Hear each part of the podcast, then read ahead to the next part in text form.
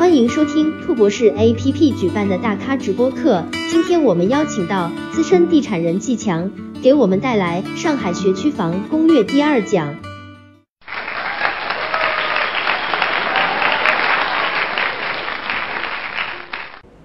各位兔博士的朋友们，大家晚上好，欢迎来到上海学区房攻略的第二课。我是平米房产咨询的创始人季强。也是上海学区房攻略的主理人。上一节课呢，我们讲到了上海学区房购房的方法论和一些案例。今天呢，我们主要来探讨在上海如何购置学区房，如何落地。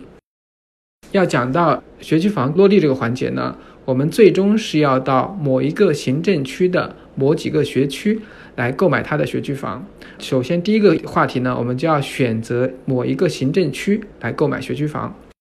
这个涉及到各个行政区之间教育资源的比较。我们首先来看一下高中资源。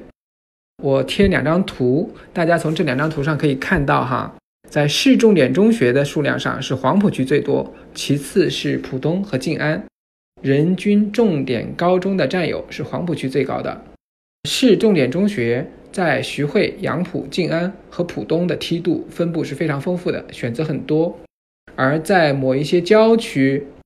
也包括市区的，像普陀和长宁，他们的梯队就比较少。比如说啊，普陀的那个曹杨二中是很好的，但是到下面一档宜川中学，就离曹杨中学的差距是比较大的。我们再看第二张图，是中考升学率的数据，大家可以看到，黄埔、徐汇、虹口、静安和杨浦是占优势的，升学率是比较高的。黄浦区高中的招生人数比初中参加考试的人数还要多。这是因为哈黄浦区的高中在外区投放了很多名额，也有很多考生从其他区来到黄浦区参加中考，这说明黄浦区的中考竞争相对是比较轻松的。市重点的平均分，徐汇、杨浦、浦东和闵行分数是最高的，是一个 hard 模式啊，中考的难度很高。浦东的数据呢就特别有意思，浦东在上层学生的市重点层面的竞争是很激烈的，但是呢在区重点层面竞争就没有那么激烈。区重点的分数只有五百四十八，浦东对于中下层学生来讲选择面很多，竞争压力并没有传说中的那么大。再接下去呢，我们来看一下各区初中教育资源的比较。我们以二零一六年四校八大的预录取人数来做一下初中的横向的比较。二零一六年以后的数据就不再公布了，我们就找不到了。所以二零一六年的数据是最后一次我们能拿到数据的呃时机。这个数据呢，对近几年的初中的竞争的形态是有参考作用的。从这个预录取数据来看啊，我们可以看到徐汇、浦东、杨浦、黄埔、虹口、闵行、静安这边的初中的预录取人数是比较多的。长宁、嘉定和普陀也还可以，但是断档比较厉害，就是第二名和第一名的差距是很大的。其他的一些行政区的初中就没有排上这个名单了。再接下去呢，我们来看一下各区小学资源的比较。我们只列了杨浦、静安、徐汇、浦东、虹口、闵行和黄埔这几个区，这几个区的第一梯队的民办和公办小学。我们可以看到，杨浦区三大公办、三大民办；徐汇区的四大公办、四大民办都很不错。而浦东、静安的公办是强于民办的，黄埔也是，它的公办是强于民办的。那为什么我们只列这七个区呢？是因为我们相对更推荐在这几个区买学区房，具体的原因是什么呢？那就回到今天我们很重要的一个结论，就是我们要买学区房，到底在哪个行政区买？相对来讲，我们更推荐在徐汇、杨浦、黄埔、静安、虹口和闵行来选择。为什么这么说呢？第一个啊，我们为什么推荐徐汇和杨浦？是因为徐汇和杨浦的教育资源非常丰富，学校选择众多，教育水平很高。非常适合对教育有追求的家长来选择，比如说徐汇的优质高中就非常丰富，市重点有五所，分布非常合理。呃，上海中学第一，南洋模范第六、第七的样子，卫浴大概第十五、十六的样子。在徐汇参加中考，考这些高中各个档次都有合适的选择。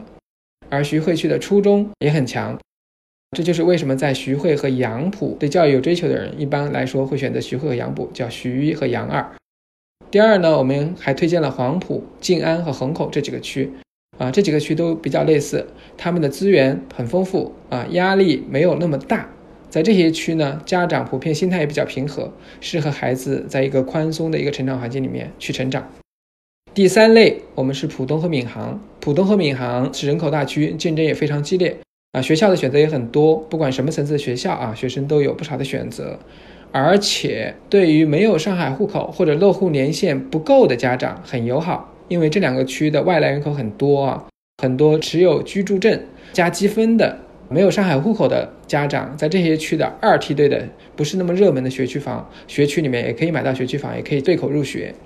而且他们的头部的教育资源也是非常有竞争力的，比如说浦东的建平中学、闵行的七宝中学都是排名非常靠前的，所以它既适合上层的学生，也适合中下层的学生，还适合那些没有上海户口或者落户年限不够的一些家长朋友们。那其他的区域我们相对都不太推荐。第一类是属于那些郊区，比如说宝山、松江、青浦、嘉定、金山、奉贤。这些呢，他们的教育资源都普遍不够丰富，校外的培训资源也不丰富，高中的梯度也比较单一，就不太适合来选择。在这个名单上，第二类呢是普陀和长宁，他们是浦西的核心的市区，但是我们也不太推荐他们。主要的原因啊，第一个，普陀没有特别好的公办小学，第一档的公办小学华师大附小和中山北路在全市范围内还是比较呃一般的，而且它的高中的梯度不够丰富，曹杨二中是很好，但是下面一档就不够好。那如果没有考上财二二中啊，进了下一档或者再下一档的高中，在高考的竞争力是不太够的。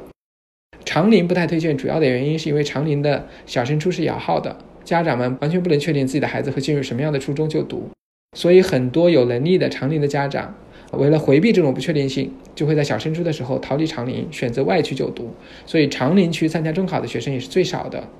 那通过这两张图哈，讲明白了，我们应该在什么区来选择学区房。接下去我们可以看一下，在各个区买学区房到底需要多少预算。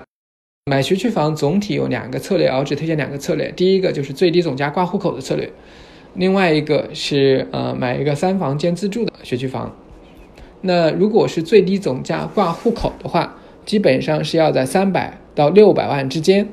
绝大部分区有个三百到三百五就可以买一个最低总价挂户口的学区房了，比如说杨浦打一空二，二是附小，三百到三百五之间是可以买到的。